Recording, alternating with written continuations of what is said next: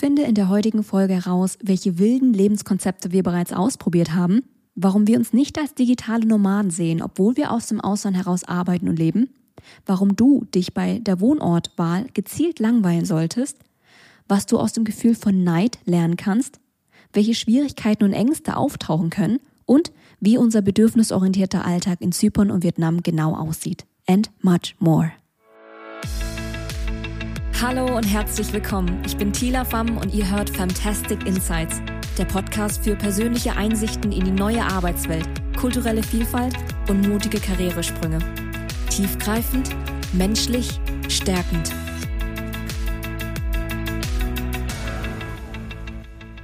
Ich grüße euch zu einer weiteren Folge von Fantastic Insights. Vielen Dank an euch alle für das tolle Feedback auf die allerersten zwei Folgen. Wir haben uns richtig doll gefreut und vor allem, dass dieses Format im Du so gut bei euch ankommt. Daher habe ich aus pragmatischen Gründen entschieden, noch ein paar weitere Episoden mit Paul aufzuzeichnen und er ist also heute wieder am Start. Ich muss unsere kränklichen Stimmen schon mal entschuldigen. Wir hängen so ein bisschen durch, freuen uns aber trotzdem auf die Themen, die wir jetzt in den nächsten Episoden behandeln werden. Denn wir bringen heute drei wichtige Lebensfragen und Lebensentscheidungen mit. Was will ich arbeiten? Wo will ich leben? Wen will ich heiraten? Und da ich kürzere Episoden von 20 bis 30 Minuten anpeile, werden wir die drei Fragen in drei unterschiedlichen Episoden behandeln. Und heute starten wir mit der Frage, die euch alle am meisten beschäftigt und umtreibt, und zwar, wo will ich leben und von wo aus will ich arbeiten?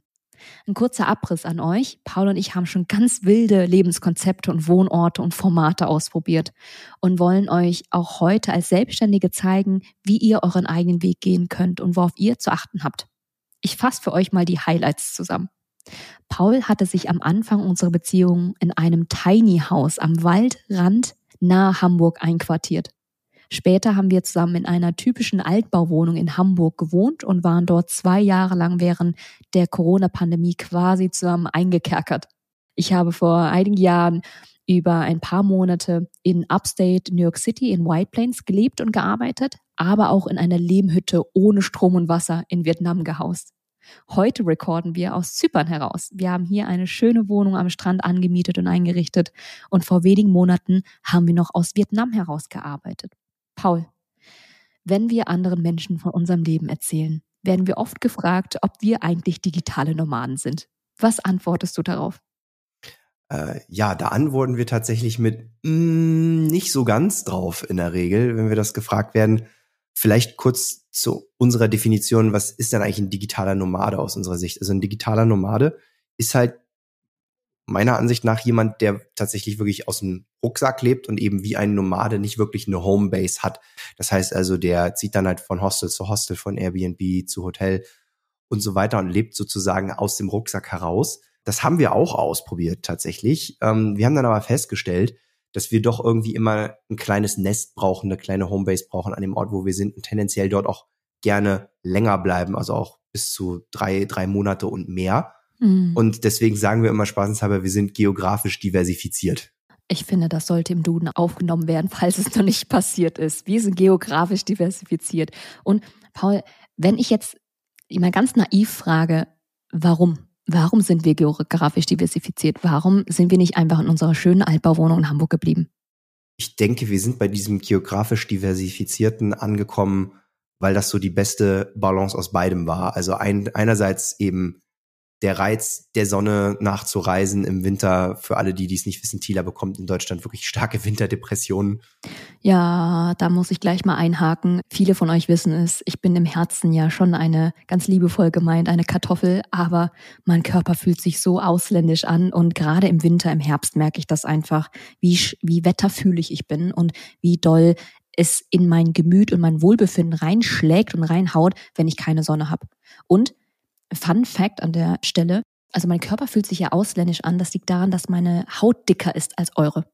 Also ich brauche de facto mehr Sonnenlicht und mehr Sonnenbestrahlung, um dieselbe Dosis an Vitamin D zu produzieren. Und deswegen ähm, habe ich immer sehr früh gemerkt, gerade im Homeoffice zur Winter- und Herbstzeit, da geht's mir nicht gut.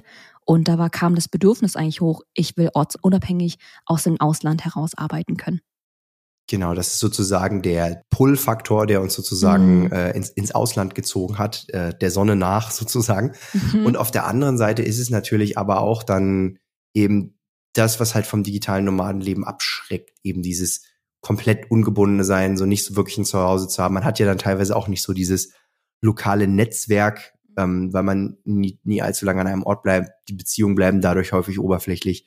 Und deswegen hat sich bei uns dann der Sweet Spot sozusagen da eingestellt, dass wir gesagt haben, okay, wenn wir mal irgendwo längere Zeit im Ausland sind, dann mieten wir da auch eine Wohnung an, richten uns das auch wirklich ein und ja, haben dann sozusagen mehrere Standorte, an denen wir uns gerne aufhalten.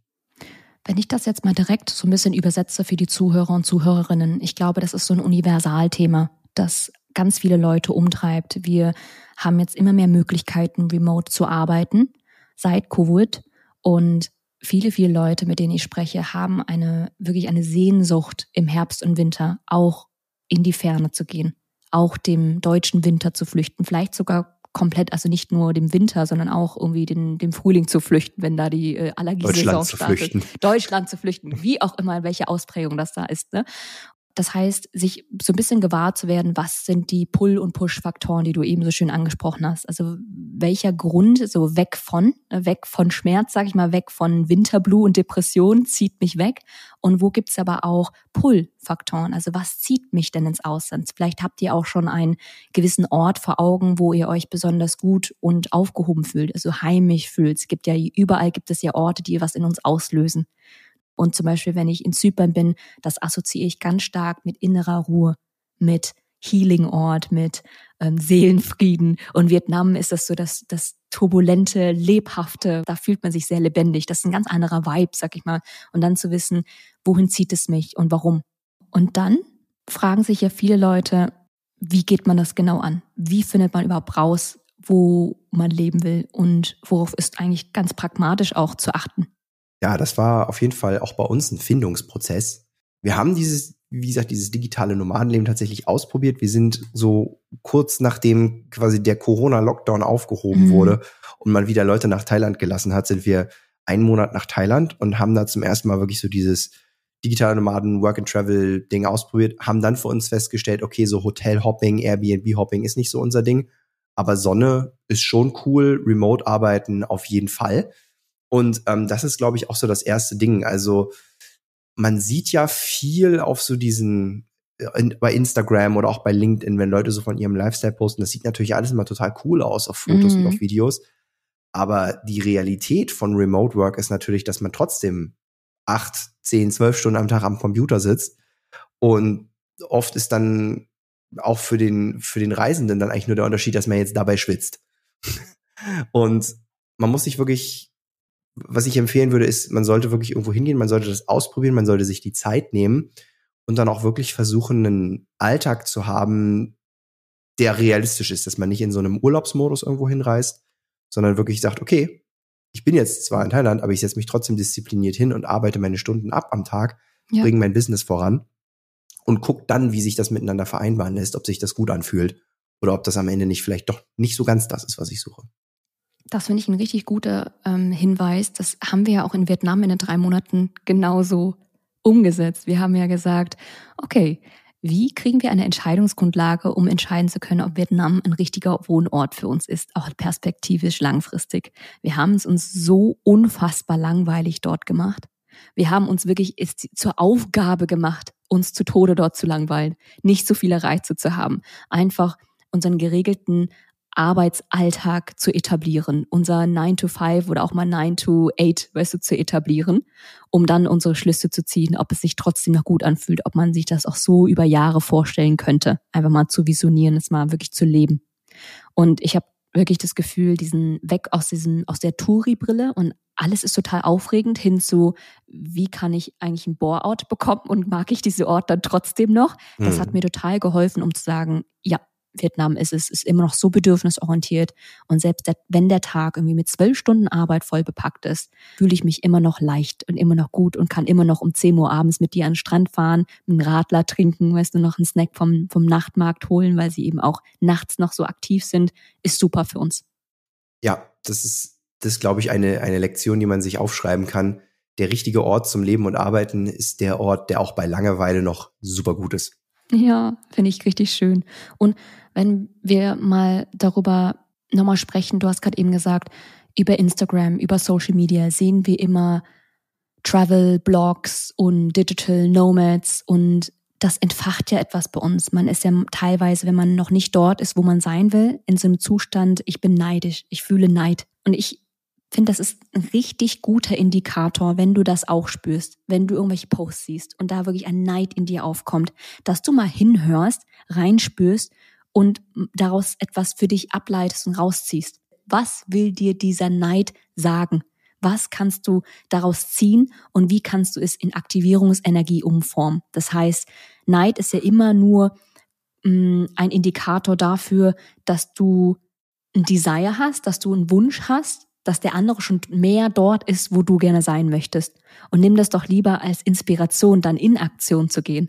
Und dann aber auf der anderen Seite auch das nicht idealisiert überhöht zu sehen, weil ne, wir alle sehen halt auch nur Posts und wir wissen nicht, wie die Realität dahinter aussieht, um dann auch zu schauen, was sind meine Bedürfnisse. Nur weil jemand anderes so, so und so und so lebt, heißt es nicht, dass das das Schema ist, das für mich und meine Bedürfnisse passt. Ein bestes Beispiel hier in Zypern. Ganz viele Leute, die sich pudelwohl fühlen und ich dachte auch, ja cool, dann sind wir jetzt Teil der Entrepreneur-Community in Zypern. Mega geiles Live. Ich kam hier an und habe gemerkt, es gibt kein vietnamesisches Restaurant es gibt kein gutes Tofu, es gibt kein Asia-Food. Und ich hätte nicht gedacht, bis ich an dem Punkt war, dass das so wichtige Bedürfnisse von mir sind, die gestillt werden wollen. Ja, also man, man erlebt wirklich, glaube ich, erst, was man braucht von einem Ort, wenn man da ist und man hat es nicht. Dann spürt man, dann spürt man wirklich erstmal, okay, was ist mir eigentlich wirklich wichtig? Und man muss natürlich dann auch gucken, okay, welche Workarounds kann man jetzt dafür finden? Also in unserem Fall wir haben jetzt natürlich, äh, sind ein bisschen in den vietnamesischen Underground abgetaucht auf Zypern und haben festgestellt, es gibt doch einen versteckten Asia-Food-Laden, wo es eben Tofu gibt. Und Halleluja. es gibt tatsächlich, eine Stadt weiter gibt es tatsächlich auch ein sehr gutes vietnamesisches Restaurant. Es ist dann halt nur mit ein bisschen Arbeit verbunden und man muss dann auch hier wieder gucken, ne, ist diese extra Arbeit, die ich brauche, um meine Bedürfnisse zu stillen, ist es das wert?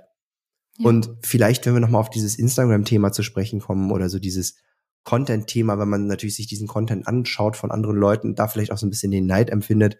Was mir ganz gut geholfen hat, ist nochmal wirklich sich klar zu machen, ich muss das ja nicht zu 100 Prozent so kopieren, wie die anderen das machen. Sondern man sollte vielleicht wirklich gucken, wenn man jetzt zum Beispiel den Neid empfindet. Ich habe auch diese, diese Neidphase, glaube ich, auch gehabt. Bei mir war es vor allem einfach dieses, dass ich in meinem Leben damals, also vor allem während der Corona-Pandemie natürlich, nicht so frei war, wie ich es gerne gewesen wäre. Das war dann das, wo ich gemerkt habe, okay, also eigentlich geht's mir um die Freiheit. Mir geht's jetzt nicht darum, auf Bali zu sein oder ob ich in Thailand bin oder ob ich jetzt irgendwie schnorcheln gehe oder sowas. Mhm. Ich habe in Deutschland am, am, Tag acht Stunden vor dem Computer gesessen und gearbeitet und in Vietnam genauso. Mhm. Aber es ging eben um die Freiheit und um das Gefühl von Freiheit. Und wie kann ich dieses Gefühl von Freiheit bekommen? Und das ist für mich eben nicht surfen gehen, sondern für mich ist das zum Beispiel die Möglichkeit, meinen Tag so gestalten zu können, wie ich will. Und abends zum Beispiel nochmal in den Späti, also den, das vietnamesische Äquivalent vom Späti zu gehen mhm. und sich nochmal äh, Süßkartoffelpommes und eine Cola zu holen und dann zusammen an den Strand zu gehen. Das hat bei mir dieses Gefühl von Freiheit ausgelöst. Aber das kann für jemand anderes was total anderes sein. Oder hat vielleicht ein total anderes Bedürfnis, was sich total anders stillen lässt. Also da muss man auch genau hinhören, um zu wissen, was ist das Richtige für einen und wie will man sein Leben gestalten. Und dann kommt aber auch so der, der Punkt, viele Leute sind ja auch in einem Angestelltenverhältnis, da ist man eh so ein bisschen limitierter. Und nichtsdestotrotz, selbst wenn da Steuerrecht, selbst wenn da noch ähm, Restriktionen, Auflagen sind, kann ich euch nur ermutigen, viele Unternehmen lassen ja jetzt auch Remote Arbeit zu über ein paar Monate. Man muss da nur ähm, mit Mut und mit einer Klarheit in so Gespräche reingehen und seine Bedürfnisse vorher gut kennen. Ne? Also wenn du halt eine starke Argumentationsgrundlage hast, dann sind ja in der Regel Führungskräfte und Vorgesetzte auch gewillt, dir das einzuräumen. Ich denke, da lohnt es sich immer ein bisschen zu verhandeln und spielerisch da sich einer Arbeit zu nähern, die bedürfnisorientierter ist. Um da vielleicht noch mal kurz einzusteigen, also wir haben ja eine relativ divers, beruflich divers aufgestellte Audience, die uns zuhört. Einerseits sind das natürlich Angestellte und andererseits sind es aber auch Selbstständige. Vielleicht hier ein kleiner Tipp für die Angestellten. Aus Bali und aus Asien heraus arbeiten, wenn ihr für einen europäischen Arbeitgeber tätig seid, ist oft schwierig, vor allem gerade so wegen Datenschutzbestimmungen und wegen Versicherungsbestimmungen.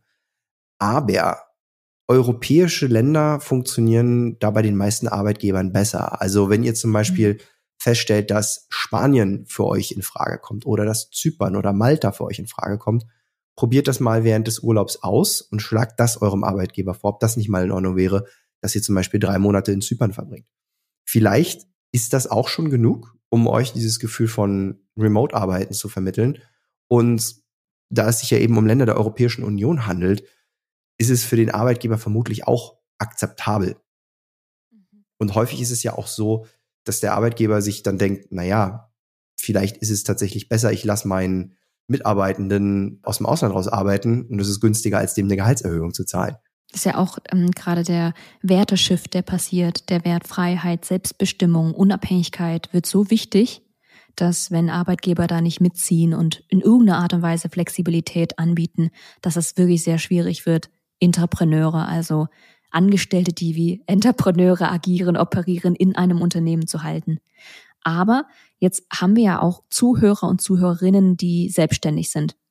Und da würde ich gerne ein bisschen tiefer darauf eingehen, wie ihr euch da am besten aufstellen könnt. Wir haben jetzt ein bisschen darüber gesprochen, erstmal herauszufinden, zu identifizieren, welche Orte kommen überhaupt in Frage für mich. Ne? Und wie finde ich überhaupt raus, was meine Bedürfnisse sind und wie kann ich in meinem Umfeld genau das schaffen. Und auch das Warum zu verstehen. Warum möchte ich überhaupt ins Ausland? Was erhoffe ich mir daraus? Darüber sich im Klaren zu werden, finde ich sehr, sehr wichtig. Als Inner Work, als Groundwork erstmal. Dann im nächsten Schritt, da ihr selbstständig seid, habt ihr natürlich Freiheiten, aber ihr habt auch Abhängigkeiten Richtung Kunden. Und da würde ich immer mitgeben, je nachdem, in welcher Industrie ihr tätig seid, transparent in die Kommunikation zu gehen und auch zu schauen, ob das mit dem Kunden vereinbar ist. Ich habe nämlich neulich noch mit einer Unternehmerin gesprochen, die in einem sehr konservativen Umfeld unterwegs ist. Das sind so Rechtsanwälte, Steuerberatungen. Und selbst die waren cool damit, dass sie aus Mauritius heraus arbeitet. Ganz oft stehen wir uns selbst ja auch mental im Weg und sagen, ach, was sollen die Kunden von mir denken oder XY von Z von mir denken. Findet so einfach mal raus. Macht es einfach mal und schaut mal, ob das überhaupt Pushback gibt oder Gegenwind gibt, weil heutzutage ist es ja nahezu die Norm geworden, dass wir ortsunabhängig und von überall aus arbeiten. Mhm. Und um vielleicht noch mal ein kleines bisschen tiefer auch in die in, in die äh, Technicalities einzusteigen an der Stelle. Ähm, es sind auch immer zwei Sachen. Das eine ist, von wo arbeitet ihr für den Kunden und das andere ist, wo ist eure Firma oder euer, euer beruflicher Sitz gemeldet. Das müssen ja nicht zwangsweise dieselben Länder sein. Ein kleines Beispiel hier, ähm, meine Firma zum Beispiel ist auf Zypern gemeldet. Ich bin in Zypern gemeldet, ich bin habe in Zypern meinen Wohnort, aber ich arbeite zum Beispiel für meine Kunden auch aus Vietnam heraus. Und das ist für meine Kunden okay, weil ich zum Beispiel nicht auf kritische Infrastruktur zugreife. Das heißt also, ich habe nicht irgendwelche Zugänge zu firmeninternen äh, Netzwerken oder Clouds oder sonst was. Und da besteht dann nicht die Gefahr, dass irgendwie, weil ich über ein vietnamesisches WLAN darauf zugreife, dass irgendwelche Daten durchsickern. Anders kann das natürlich sein, wenn ihr zum Beispiel Programmierer seid oder Technical Consultant oder wirklich tiefen Zugriff braucht auf, auf, die, auf die Systeme der Firma. In dem Falle kann es tatsächlich dann so sein, dass, dass der Kunde dann sagt, nee, das wollen wir eigentlich nicht so gerne. Also besprecht es mit euren Kunden, was geht und was nicht geht. Die meisten sind da sehr, sehr offen und bei dem, was halt nicht geht, sagen die das in der Regel auch transparent. Da braucht man nicht befürchten, dass man irgendwie ein Stigma kriegt oder so. Und dann muss man eben schauen, wie man sich mit den real existierenden Limitierungen arrangiert. Arbeite ich mit personenbezogenen Daten? Greife ich auf Systeme zu? Kann man das über einen VPN-Tunnel absichern? Oder gibt es hier Sicherheitsleck, die man einfach auch auf dem Schirm haben müsste? Cool. Ja. Ähm, das sind jetzt so die unsexy Themen. Vielleicht gehen wir noch mal ein bisschen auf die Emotionsebene runter, weil ich glaube, das war für mich auch so ein Prozess, Paul. Ich war jetzt sehr, sehr verwurzelt in Deutschland. Ich muss zugeben, ja, ich fand das schon super, über den Winter irgendwie aus dem Ausland heraus zu arbeiten, aber dann dann wirklich den Schritt zu gehen und zu sagen, ich wandere jetzt irgendwie aus, ich lebe jetzt auch aus dem Ausland, das hat mich richtig viel Überwindung, richtig viel Change bedeutet. Deswegen würde ich gerne noch ein bisschen darauf eingehen, worauf ihr achten könnt, wenn ihr wirklich den Wohnort auch verändern wollt, perspektivisch. Vielleicht ist das auch so ein kleiner Traum, den ihr bei euch selbst pflegt, irgendwann mal aus Griechenland herauszuleben und zu arbeiten, dort eine Ferienwohnung oder ein kleines Ferienhaus zu besitzen. Ja, solche Dinge, die man sich irgendwann mal in den Kopf gesetzt hat. Grundsätzlich kann ich jeden nur ermutigen, da seinen Weg zu gehen, aber es inkludiert auch immer, Altes loszulassen. Auch Teile seines alten Lebens, vielleicht sogar seiner Identität, seines Bezugsrahmens, seines sozialen Gefügels, also Freunde und Familie zurückzulassen. Hm. früher bin ich ja Musiker gewesen und Musiklehrer in Hamburg, habe natürlich da dann auch mein ganzes musikalisches soziales Gefüge gehabt. Und mit dem Wegzug aus Hamburg ist natürlich auch die Connection zur Hamburger Musikszene auch weniger geworden. Das heißt ja. also, man hat eben nicht mehr die wöchentlichen Bandproben, man spielt eben nicht mehr so viele Auftritte. Wie gesagt, ein paar Kontakte habe ich noch, ab und zu spiele ich mal ein paar Sachen in Deutschland, wenn ich gerade da bin. Aber auch das eben einzeln zu sagen, okay, es kann auch sein, dass sich meine Hobbys auch drastisch verändern, mhm. weil eben man ja viele Hobbys doch gemeinsam mit anderen Menschen macht und das dann eben dann nicht mehr drin ist. Oder ein anderes Thema natürlich auch Familie. Gerade wenn man dann doch im Ausland ist, sind die, werden die Besuche weniger. Und es führt dann häufig dazu, bei uns zum Beispiel ist jetzt auch so, dass wir ein, zwei Mal auch über Weihnachten zum Beispiel nicht bei unserer Familie gewesen sind, weil wir im Ausland gewesen sind. Und auch da muss man halt schauen, ist man selber damit okay und ist auch die Familie okay und wenn das vielleicht auch für Reibungen sorgt, dass man schaut, vielleicht, wie können wir das anders lösen? Wie können trotzdem alle Leute so ihr soziales Bedürfnis erfüllt bekommen, ohne dass das, dass es zu Reibereien führt? In unserem Beispiel, zum Beispiel mein Vater hat uns kürzlich eine Woche auf Zypern besucht und hatte natürlich dann sozusagen den Urlaub gleich mit dem Familienbesuch kombiniert, hat ein neues Land und ganz viele neue kulinarische Eindrücke bekommen. Und das war super. Wir stehen uns manchmal selbst im Weg, indem wir uns limitierende Gedanken geben. Sagen, könnte ich niemals, weil Familie und Freunde, könnte ich niemals, weil XYZ. Und da würde ich einfach jeden mal anhalten, mal tief durchzuatmen und auch mal seine, seine, seine schnellen Schlussfolgerungen zu hinterfragen, wenn sie vor allem in Konkurrenz zu euren Träumen stehen. Weil ich habe lange Zeit auch beobachtet, ich hätte mir nie vorstellen können, meinen Lebensmittelpunkt ins Ausland zu verlagern. Hätte ich mir gar nicht vorstellen können. Und warum eigentlich? Und als ich das mal aufgedröselt habe, was dahinter steckte und auch welche Ängste dahinter steckte und die einfach mal adressiert habe, hm. war das auf einmal weg. Ne, meine Angst zum Beispiel, dass ich ganz wenig Kontakt mit meinen Liebsten haben werde, hat sich überhaupt nicht bewahrheitet. Ich stehe heute ähm, noch viel, viel enger in Kontakt zu meinen Freunden und meiner Familie, weil wir wissen, dass wir physisch nicht mehr so nah beieinander sind. Und dadurch nehmen wir diese Zeit, die wir miteinander verbringen, auch sehr, sehr ernst. Und jetzt kommt das Ding, de facto verbringen wir auch mehr Nettozeit miteinander, weil wir gemeinsam jetzt Urlaub machen. Früher war das so vielleicht einmal im Jahr irgendwo mal zufällig irgendwie auf ein Wochenende getroffen. Und heute, wenn wir besucht werden in Vietnam oder Zypern, nehmen sich unsere Familie und Freunde natürlich sehr viel Zeit für uns und wir auch für sie. Und das ist was total Besonderes, was wir dann feiern. Das heißt, Nettozeit und auch Quality Time ist viel, viel intensiver und verdichteter geworden, was ich total schön finde. Ja, die Hürde, sich zu sehen, ist höher geworden, mhm. aber dafür ist eben auch der Respekt vor der gemeinsamen Zeit größer geworden und, und auch die Achtsamkeit, mit der man in diese gemeinsame Zeit reingeht. Ja, das heißt so ein bisschen, sich gewahr zu werden, was lasse ich los, was kommt da an Veränderung, aber was gewinne ich auch dazu, was ich vielleicht jetzt noch nicht so klar vor Augen sehe.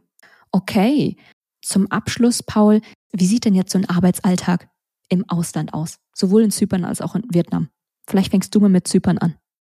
Okay, also ähm, das wirft auch noch gerade noch ein ganz wichtiges Thema auf Zeitzonen. Zypern als Zeitzone ist eine Stunde später als Deutschland. Wenn man so ein moderater Frühaufsteher ist, funktioniert das relativ gut. Und man kann dann aufstehen, hat dann zum Beispiel die ersten Meetings in meinem Fall. Ich bin natürlich Sales Consultant, das heißt, ich habe relativ viele Meetings, entweder mit Kunden oder mit den Kunden meiner Kunden. Und hat dann eben die ersten Treffen, haut ein bisschen in die Tasten. Generell ist es auch so, dass es vormittags noch ein kleines bisschen kühler ist und gegen mittags wird es dann sehr warm. Was wir gerne machen, ist, dass wir mittags dann einfach in der Mittagspause an den Strand gehen, eine halbe Stunde schwimmen gehen, dann wieder nach Hause kommen und nachmittags wird es tatsächlich teilweise echt brutal heiß und da muss man sich dann überlegen, wie man den Nachmittag verbringen will. Haut man die Klimaanlage auf 110 Prozent in der Wohnung und arbeitet weiter? Oder nutzt man zum Beispiel einfach die Klimaanlage im Café um die Ecke und setzt sich dorthin und arbeitet dann dort. Und häufig ist es so, dass ich mich in der zweiten Tageshälfte dann vor allem um die Arbeit an meinem Business statt in meinem Business kümmere. Das heißt, ich schreibe LinkedIn-Posts, ich mache mir Notizen, ich sortiere meinen Admin-Kram. Also alles Sachen, die man dann auch machen kann, wenn, wenn das Gehirn schon ein bisschen ausgenudelt ist. Oder man gibt sich einfach hin und macht Sieger, Sieger, ein bisschen Siesta, ein bisschen Pause, ein kleines Powernap, so wie eigentlich die Natur es zu diesen heißen Zeiten vorgesehen hat. Genau. Nee, aber ich stimme dir schon zu. Also auch so ein bisschen mit dem Biorhythmus zu arbeiten, mit der Zeitzone zu arbeiten. Ich nehme mal den Ball da auf. Ich finde, das Leben in Vietnam sieht aber total anders aus. weil wir haben hier fünf bis sechs Stunden Zeitverschiebung. Das bedeutet also acht Uhr morgens in Deutschland wäre dann wiederum, lass mich hier 14 Uhr. 14 Uhr, Dankeschön. Und das war total super, denn wir beide sind Eulen und da müsst ihr auch euch wieder fragen, wie ist euer Rhythmus? Wo seid ihr am produktivsten? Und das hat uns total in die Karten gespielt, weil während die Welt noch am Schlafen war, sind wir schon aufgewacht, natürlich ohne Wecker, konnten dann erstmal ganz viel für uns selbst tun. Also ich würde, äh, ich starte immer den Tag und arbeite gern erstmal so eine produktive halbe Stunde, eine Stunde und danach gehe ich gerne zum Sport. Und danach mache ich Mittagessen, ähm, lade erstmal alle Akkus auf, tank erstmal eine Runde Sonne, gehe nochmal spazieren am Strand und bin dann so richtig schön genährt in mein erstes Meeting gegangen, dann nachmittags um 14, 15 Uhr. Und das war für mich das erste Mal, wo ich gemerkt habe, wow, das ist ein richtiger Gamechanger dadurch, dass ich nicht immer, wenn ich zu spät dran bin, so halb verschlafen ins erste Meeting gehe, sondern richtig, richtig viel Zeit für mich schon morgens hatte.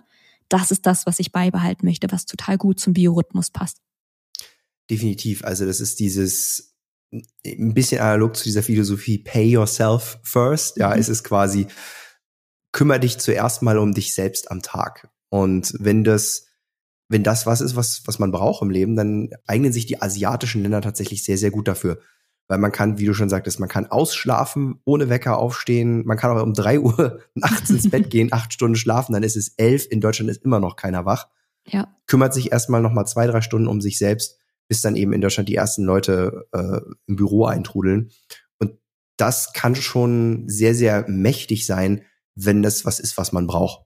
Wobei ich sagen muss, dass es bei mir persönlich eher so ist, dass ich schon gerne relativ zeitig anfange zu arbeiten an, an meinen Themen, weil ich merke, so die ersten paar Stunden nach dem Aufstehen sind, ist mein Gehirn noch am frischesten. Aber auch hier, das ist nicht schlecht, wenn man da in Vietnam ist, weil dann ist es so, gut, was mache ich denn jetzt diese drei Stunden, wenn ich aufgestanden bin? Natürlich arbeite ich erstmal an meinem Unternehmen, anstatt in meinem Unternehmen. Und kann, man kann sich eben um diese ganzen strategischen Themen kümmern. Man ja. kann sich darum kümmern, oh, wie mache ich meine Webseite, wie mache ich meine Positionierung, wie mache ich meine Kundenkommunikation. Und auch diese Themen zu, erledigt zu haben, bevor man in dieses klein-klein Hickhack reinkommt ja. des Daily Business, das kann auch sehr, sehr mächtig sein, einen sehr stark nach vorne bringen, wenn das was ist, was man braucht. Das treibt ja auch viele Unternehmer und Unternehmerinnen um dass sie sagen, ich bin so reaktiv, Dila, ich komme gar nicht hinterher, an meinem Unternehmen zu arbeiten, weil sobald ich aufwache, kommt hier ein Problem, hier ein Issue, ne, da nochmal eine Anfrage vom Kunden, da wo man reinspringen muss. Man ist so stark eingebunden im operativen Geschäft. Also entweder etabliert man so Grenzen und versucht dann Blocker einzustellen, wo man mit frischem Brain Juice am Unternehmen arbeitet. Dafür brauchst du halt sehr viel, sehr viel Grenzen und sehr viel System um dich herum oder du gehst einfach direkt ins Ausland. Und man muss das auch sehr gut ausblenden können. Ja, richtig. Und das habe ich in Vietnam total geschätzt, weil du musst da nichts ausblenden. Es ist nichts da. Und du weißt ganz genau, mit so einer Leichtigkeit, du kannst guten Gewissens einfach jetzt noch zwei Stunden Sport machen oder zwei Stunden noch Content Creation machen oder whatever machen, hm. was auch immer dich gerade beschäftigt. Bestelle ich mir beim Mittag jetzt noch den Nachtisch oder nicht? Ja, eat that cake. Super, cool. Ich hoffe, ihr konntet aus dieser Folge nochmal einiges für euch mitnehmen. Wir verstehen uns ja als Ermutiger und Bestärker. Deswegen können wir euch auch hier nur bestärken und ermutigen, auf eure Bedürfnisse zu hören, euer Warum zu kennen und euren Weg zu gehen. Und auch wenn es bedeutet, mal ganz unkonventionell aus dem Ausland heraus zu arbeiten und zu leben. In dem Sinne, ich wünsche euch was und wir hören uns in der nächsten Folge.